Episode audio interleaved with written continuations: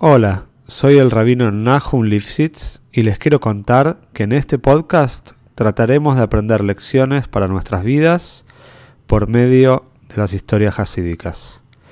Sabemos que uno de los pilares en nuestro servicio a Shem es trabajar con nuestras cualidades y nuestra naturaleza.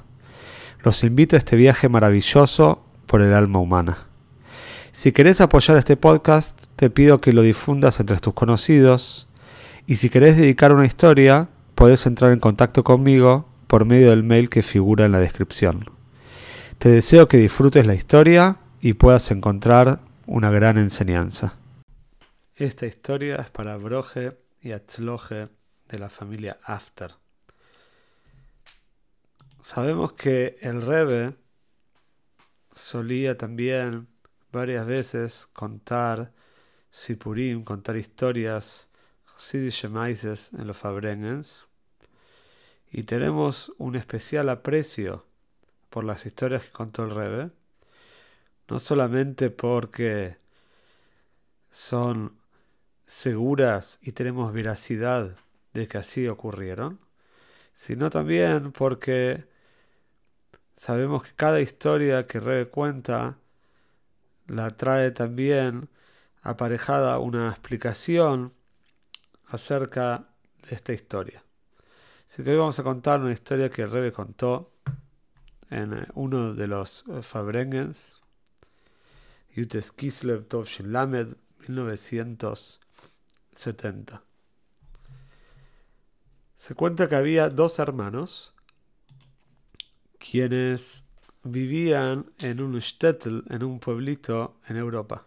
Esta historia, el rey la cuenta en nombre de su suegro, Friedrich Rebe. Y estos dos hermanos eran avaros. Y después de la Segunda Guerra Mundial, uno de los dos decidió emigrar hacia los Estados Unidos. Este hermano que llegó a América tuvo mucho éxito y se enriqueció muchísimo. Mientras tanto, eh, su hermano quedó en Europa y estaba bastante limitado en su posición económica. Llegó un momento que el hermano que estaba en Europa tenía que casar a sus hijas y no tenía dinero para poder realizar los casamientos y para pagar las dotes. Entonces recibió una carta del hermano americano que le mandaba ya un pasaje para que venga a visitarlo y por supuesto ayudarlo en todas las necesidades que tenía. El hermano europeo era un poco reacio al viaje, no estaba muy interesado, pero realmente no tenía las posibilidades de hacer los casamientos y se vio obligado a viajar hacia los Estados Unidos a visitar al hermano y recibir de su ayuda. Cuando el hermano europeo llega a la casa del hermano americano, se encuentra con una casa realmente gigante, con una mansión, 15 habitaciones. Era una casa en Manhattan, en New York, en un lugar privilegiado.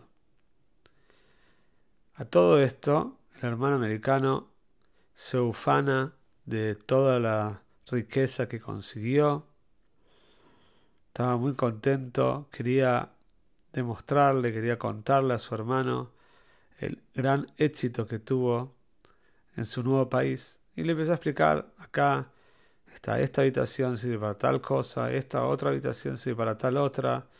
Y así le fue detallando para qué servía cada habitación. Pero después le dijo, quiero que vengas al lugar más especial de la casa. Se vení, Vamos a ir a la azotea. Tenía una terraza en la cual se podía ver una vista panorámica de la ciudad, una vista hermosa. le dijo, acá se puede ver para los cuatro lados, para las cuatro direcciones, podés ver hacia donde quieras, toda la ciudad. Es realmente hermoso. Pero el hermano americano, mientras que está contando todo esto, de repente se da cuenta que su hermano europeo no le está prestando atención, sino que está en una punta de la terraza rezando, está haciendo minge. Cuando termina de hacer minje, le dice, no te entiendo. Dice, yo te estoy mostrando todo New York y vos me abandonás para rezar. Dice, no te entiendo. Entonces el hermano europeo le dijo, mira, te voy a decir la verdad. Yo no te entiendo vos.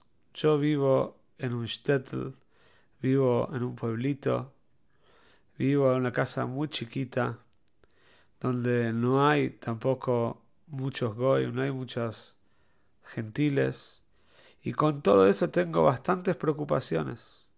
Y vos, con una casa tan grande, con 15 habitaciones, y viviendo en una sociedad tan diferente a la nuestra, no puedo entender cómo aguantás todos los desafíos y preocupaciones que seguramente tenés. Entonces, dijo, yo en tu lugar preferiría irme a una punta a hacer minje, y eso hice. Prefiero rezar minja que estar pensando en todas las preocupaciones y desafíos que tendrás vos. Y el rey dice que la enseñanza es que este, los jajomim dicen que marve nejosim marve daigo, que el que aumenta en su patrimonio aumente también sus preocupaciones.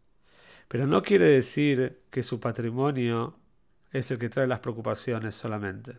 Seguramente la persona ya tiene preocupaciones propias, inclusive sin un gran patrimonio, y toda esta riqueza lo único que hace es aumentar las preocupaciones y los desafíos. Pero, dice el Rebe, la enseñanza del maíz no es que entonces vamos a pedir a Shem que no tengamos riqueza y no tengamos patrimonio. No, es al revés. Les pedimos a Hashem que tengamos riqueza y que tengamos todo lo que necesitamos y mucho más. Pero también que nos acordemos de hacer Davenen, que nos acordemos de dar Tzedoke, y que cuando un Yehudi, a pesar de toda la riqueza que tiene que tener, tiene un orden de prioridades correcto, entonces no se hunde en eh, el mundo, no se hunde en las preocupaciones y desafíos mundanos, sino siempre está un paso más arriba, siempre tiene una visión panorámica de la vida y de su rol en el mundo, y al revés, toda la materia y toda la riqueza que Hashem le da lo va a saber usar solo para bien. Y esto es lo que tenemos que pensar un poco ahora que llegó el mes de Elul, es un mes de Heshvan Nefesh, un mes de, para hacer cálculos, para pensar cómo fue nuestro último año. Y este es un buen maíz para ordenar un poquito nuestras prioridades.